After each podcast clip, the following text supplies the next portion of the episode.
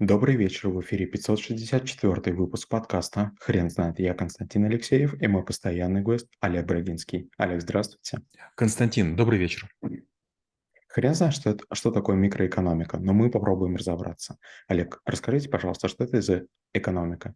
А, экономика – это про деньги, это про законы дома, это взаимодействия субъектов, которые занимаются потреблением производством.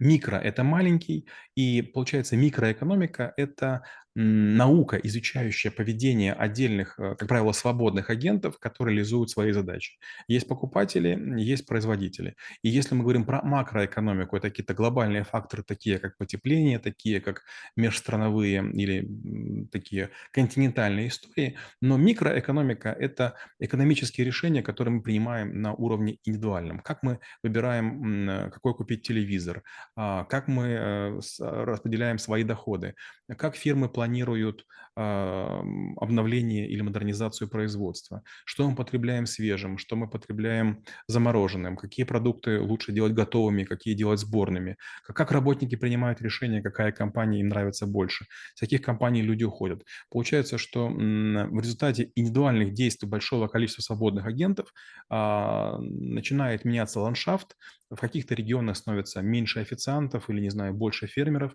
что влияет на перераспределение и денежных, и сырьевых потоков. Олег, вы не могли бы, пожалуйста, рассказать немного про историю возникновения микроэкономики? А, история микроэкономики, она возникла где-то, наверное, в трудах Адама Смита, Дэвида Рикарта, Жана Батиста и других вот таких ученых, которые рассуждали о причинах формирования богатства.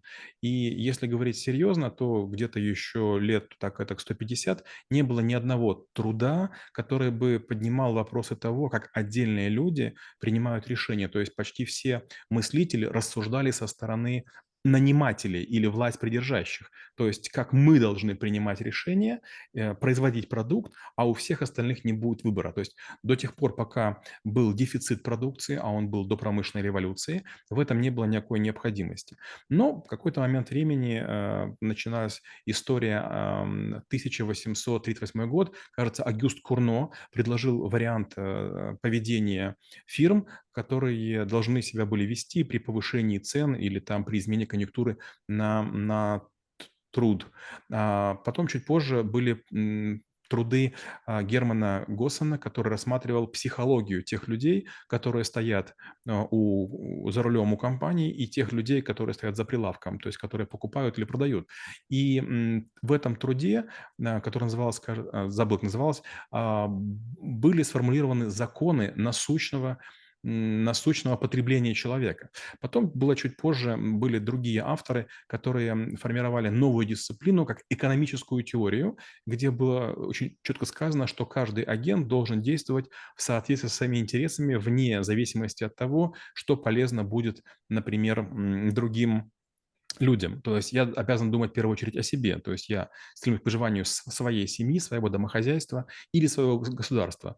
То есть началось разделение. Государство самое высокое, компания чуть меньше, и конкретный потребитель, который может быть и покупателем, и работником, и служащим, и частью государства, и частью компании а, на, на другом уровне. Дальше появилась теория предельной полезности, Дальше была а, предельная, предельная высчитана производительность людей, машин, механизмов, а, пропускные способности там, а, денег, их обмена и так далее. Дальше э, возникла идея конкуренции, модель совершенной конкуренции, и вот как раз э, наступило такое насыщение, когда было предложено общее экономическое равновесие в равновесии, кажется, таблицей Франсуа Кенне. Олег, вы не могли бы, пожалуйста, рассказать, а, с э, со временем и с изменением, а, общей экономики, а, мо могли ли как-то измениться подходы в микроэкономике? Безусловно. И, э, наибольшее наибольшее влияние на микроэкономику оказала теория игр и, э, труд про экономическое поведение Джона фон Неймана и Оскара Моргенштерна. Потом, э, в годах 50-х, э, Джон Нэш получил э, Нобелевскую премию за новый инструментарий, за кооперативные игры, которые стали учитывать эм, для того, чтобы делать или положительный отбор, или отрицательный отбор, повышая лимонность рынка или персиковость рынка. Олег, поправьте меня, если я скажу, что в микроэкономике очень много факторов влияет на сами процессы в этой экономике. Ведь это просто невозможно следить за всем. Та- Так ли это? Безусловно, у нас же есть очень много э, различных вещей, которые являются или прямыми, или косвенными конкурентами. Вот мало кто понимает, что а, каждый раз мы боремся за долю кошельке клиента. Вы продаете корешку на Невском проспекте или на Лиговке, а я недалеко, допустим, продаю попкорн. Вопрос, может ли попкорн заменить корешку? В некоторых ситуациях да. Если люди хотят идти по улице и смотреть на, не знаю, Невский проспект, наверное, им лучше попкорн. А вот если будет дождь и хочется пива, наверное, лучше корешка. Но люди, которые поели корешку, вряд ли будут есть попкорн, и наоборот, после попкорна есть корешку. Получается, возникает такая интересная история – есть комплементарные вещи, товары, услуги или события, когда мы можем есть и пиво, и корешку, или, допустим, там колу и, и попкорн. Есть субституты, да, мы пьем или сок, или чай, или кофе. Мы ходим или в джинсах, и, и- или в слаксах, или в юбке. И у нас есть режимы потребления. Мы либо постоянно покупаем молоко какого-то типа, или разово купили. И то, что мы разово купили, не создает тренда, и наоборот, создает антитренд. Э, Мы когда занимались в школе трэблшутеров, Э, какой-то момент времени к нам обратилось кафе, не помню, как оно называлось, но мы туда ходили много раз подряд, э, каждую субботу, каждое воскресенье. Ну, так, так уж получалось. И вдруг они нам говорят, а вы скажите, когда вы будете приходить, мы будем готовить. И я прям понял, что случится. Я говорю, вы знаете, на нас не надейтесь. И как в воду, в воду вглядел, наступил ковид, и мы перестали туда ходить. И если бы, если они закупили на нас и приготовили ту еду, которую мы обычно заказывали, они были бы в антитренде. Получается, никогда события прошлого не являются отражением настоящего. То есть микроэкономика, она не терпит взгляда в заднее зеркало автомобиля. Мы видим то, что случилось, но это не является прогнозированием. Макроэкономика является наукой прогнозируемой, а микроэкономика– наука кон- констатационная. Это случилось, давайте учитывать. Но вот прям выводы делать, тренды опасно. Олег, а тогда подел- поделитесь, пожалуйста, как все-таки предсказывать какие-то вещи в экономике? Ну, нужно, а, надо понимать несколько вещей. Первое, что нужно знать, это такая штука, называется экономический выбор. Это выбор наилучшего из альтернативных вариантов, который а, по какой-то причине нас устраивает. А, При одних и тех же условиях с малейшими отклонениями мы можем выбирать что-нибудь. Например, вы много раз покупали стейк, а в этот раз приходите в ресторан, и вдруг вы прям чувствуете, ну, стейк не лезет в горло. Вы ели уже 200 раз, и вы вдруг заказываете дораду. То есть вы сделали свой экономический выбор. Вторая важная вещь– это альтернативная затрата. Например, вариант первый. Вы можете возле дома в центре поесть а, какой-нибудь чизкейк, который стоит 1000 рублей, или вы можете проехать за 200 рублей куда-то подальше от центра и съесть чизкейк за, рублей 600. И кажется, что у вас есть 200 рублей экономии. Но вы потеряли время, и, возможно, будет хуже интерьер, хуже отношения, но вы принимаете, да? Некоторые в Турцию летали, чтобы покупать свитера, джинсы, а я, допустим, говорил, ребята, зачем мне этот риск? Вы привезите, я готов переплатить. То есть как бы деньги для того и нужны, чтобы принимать решения. Я всегда плачу в ресторане, потому что если э, я приглашаю людей к себе, то дорога туда и обратно– это за их счет. Люди думают, что они на шару поели, а я понимаю, я время сэкономил. Это как раз сюда.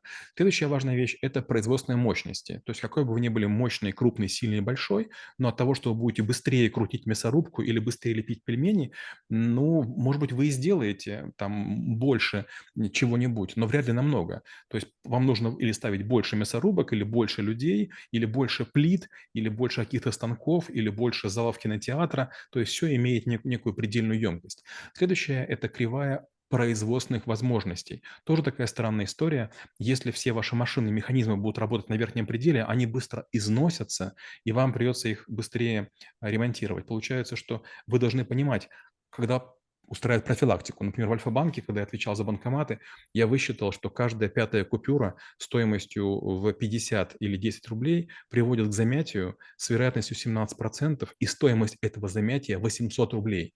И когда я это сказал, мне сказали, хорошо, купюру убираем. А до этого мне все говорили на уровне понтов. Нет, бабушкам нужны мелкие деньги. А когда я показал стоимость этих маленьких денег, все сказали, да, понятно. Это был как раз трюк из микроэкономики. Олег, вы не могли бы, пожалуйста, рассказать один из примеров, когда в собственных бизнесах вы применяли методы из э, микроэкономики? Очень простой прием. А, у нас в клинике почти любая техника, почти любая процедура имеет 3 градации: Россия, Европа, Америка. И некоторые американские сейчас, э, виды изделий, там, допустим, или импланты, или капы, их очень тяжело достать. Мы достаем, и поэтому как бы мы единственные в Москве можем любую ставить цену. И там очень высокая цена, и приходит много людей, которые: "Поставьте самое лучшее". Допустим, мы ставим там калифорниры или там люминиры. Это очень тонкие, очень красивые прозрачные зубы, просто не невероятные. Второй вариант: можем ставить швейцарские, французские, итальянские. Они чуть толще, они чуть дешевле. И третий вариант: мы делаем российские, бразильские и так далее. Так вот, а, когда мы говорим вот такое предложение, наши клиенты никогда не выбирают российское. Они все говорят: "А вот или 2 уровень, или 1". Получается, что наличие 3 уровня, оно как раз и нужно для того, чтобы подтолкнуть людей, что как бы даже российское стоит дорого, поэтому, может быть, не стоит экономить. Доплатите 100 тысяч, у вас будут гораздо более красивые зубы. Или у вас будет там, не знаю, там, а, какая-нибудь там анестезия с витаминным коктейлем. Вариант 1: вы колите, вам больно и у вас там опухает челюсть, но но очень дешево. Или вариант 2: вы завтра можете петь, танцевать делать всё что угодно. Олег, спасибо. Теперь на вопрос, что такое микроэкономика, будет трудно ответить. Хрен знает.